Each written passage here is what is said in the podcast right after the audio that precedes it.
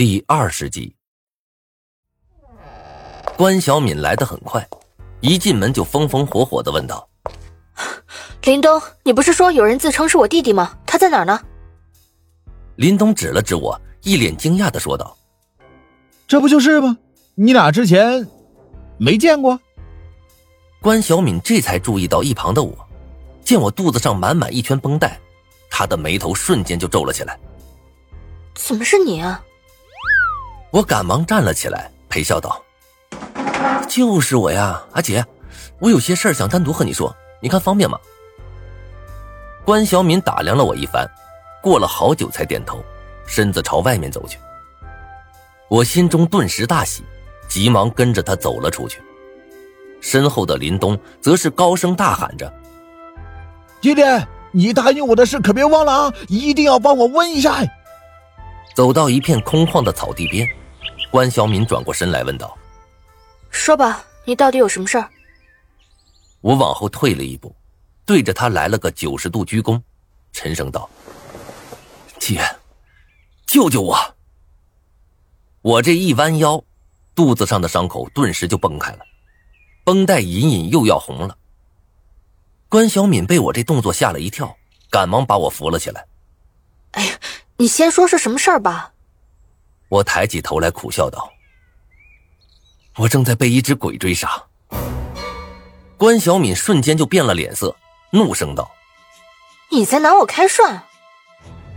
如果有一天，一个只有过数面之缘的人忽然跟你说他正在被鬼追杀，你会是什么反应？愤怒、疑惑，还是直接转头就走？”就在我说出这句话后啊！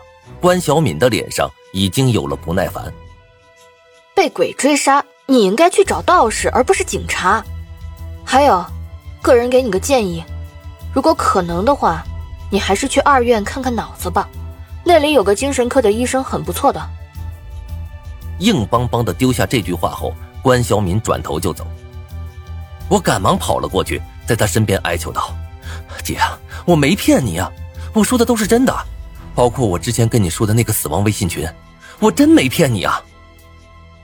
关小敏的脚步更快了，我有些绝望的站在他身后，怒吼道：“你算什么警察？警察不该保护学生吗？”关小敏停了下来，转过头冷笑道：“前提是那个人的脑子得正常。你叫无名是吧？告诉你，我的脾气已经算好的了。”不然直接告你个扰乱治安罪！现在赶紧给我滚！我真的没骗你，我说的都是真的。我再次无力的喊出了这句话。拿出证据来！只要你能拿出证据，我就信你。关小敏一脸嘲笑的看着我，我咬着牙问道：“姐，那你能不能告诉我，上次曹志死时？”你审讯我们，有几个人跟你说了死亡微信群这件事儿？我想不止我一个吧。关小敏的脚步停下了，皱着眉道：“是，但是这并不能代表什么。那你们直到现在也没逮到凶手吧？”我接着问。这一下，关小敏是彻底怒了，她气冲冲走到我的身前，厉声喝道：“没错。”但是我们现在正在努力破案，我也很忙。你知不知道，现在我回家要看多少资料，做多少调查，我没空陪你玩。你现在不用做调查了，因为凶手我已经找到了。此刻，我终于抛出了自己最大的底牌。关小敏捂住了嘴巴，不说话了。我怕他没听清，再次一字一句的说道：“我。”找到凶手了，是谁？我们的校长，郑新瑞。关小敏瞄了我一眼，你确定？看到他这个动作，我心中大定，这事儿啊有戏。我摇了摇头，苦笑道：“不确定。曹志死的那天晚上，我曾在窗口看到一个人，看上去与郑新瑞有八九分相似。”所以，我希望，你先可以找一个人帮我调查一下。什么叫帮你调查？关小敏此刻的眉头掠过一丝喜色，脸上也缓和了很多。无名，你还是个学生，破案这种事还是交给我们来做就行了。等这件事出结果了，我会给你答案的。怎么就无关了？曹志是我兄弟啊，我一定要弄清楚，不能让他死的不明不白。姐，我建议你啊，可以先查一下郑新瑞这个人的过往资料。这家伙是一年前转到我们学校的，说不定他以前有过前科。那你查完后，能能发我一份吗？我双眼流泪的看着关小敏，将自己的演技发挥到了极致。关小敏看着我，半晌，眼中满是温柔的点了点头，柔声道：“嗯，可以给你部分资料，但是你一定要保证不能随意泄露。还有，事情还没有水落石出之前，不要打草惊蛇。”我心中狂喜，连连点头。关小敏答应明天会给我结果，然后又把他的手机号给我留了下来。我急匆匆的回到警局，将挂在那儿的衬衫穿了起来，就往医院赶去。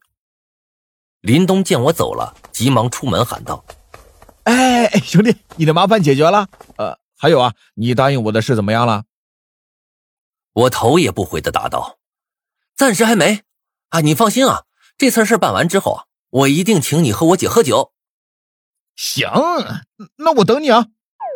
林东在我身后兴奋的喊道。走到路上，我拦了辆车，就往医院赶了过去。如果我没猜错的话，这两天就要有大动作了。在那之前呢，我得先把肚子上这个该死的伤口弄掉才行。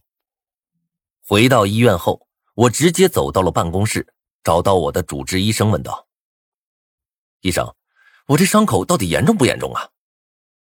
那老头见我起身下床，急得吹胡子瞪眼。啊，肚子上开了口子，你说严重不严重？您才是医生啊，这我哪知道？感冒还有死人的呢。我要是剧烈运动的话，会不会死啊？老头狐疑的看了我一眼。你究竟想干嘛？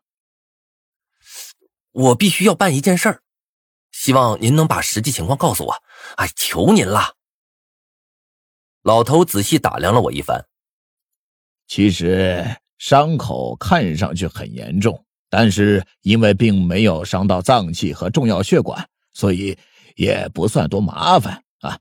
剧烈运动肯定是不好的，不过一般只要不过分，也不会死人。听到这话，我松了一口气，诚恳道了一声谢，便往病房走去。但等我进了病房之后，却彻底惊呆了。此刻我的被子上竟然多了一道口子，厨壁那边也被翻了个底朝天，水果什么的撒了一地。我颤抖着走到病床前，摸了摸被子上那道口子，那痕迹很是整齐，看上去像是被刀之类的锐器划的。有人趁我不在的时候溜进我的病房，想要偷袭我。我的冷汗唰的就下来了。要不是我刚才恰巧去了趟警局，就凭现在这副身子，恐怕还真是凶多吉少。不管怎么样，反正这病房是不能待了。匆匆收拾了一下衣物，我便往学校赶去。以前我总是以为啊，人多的地方才是最安全的，甚至我还想过要犯点事儿到警局待两天。等这个游戏过后再回来。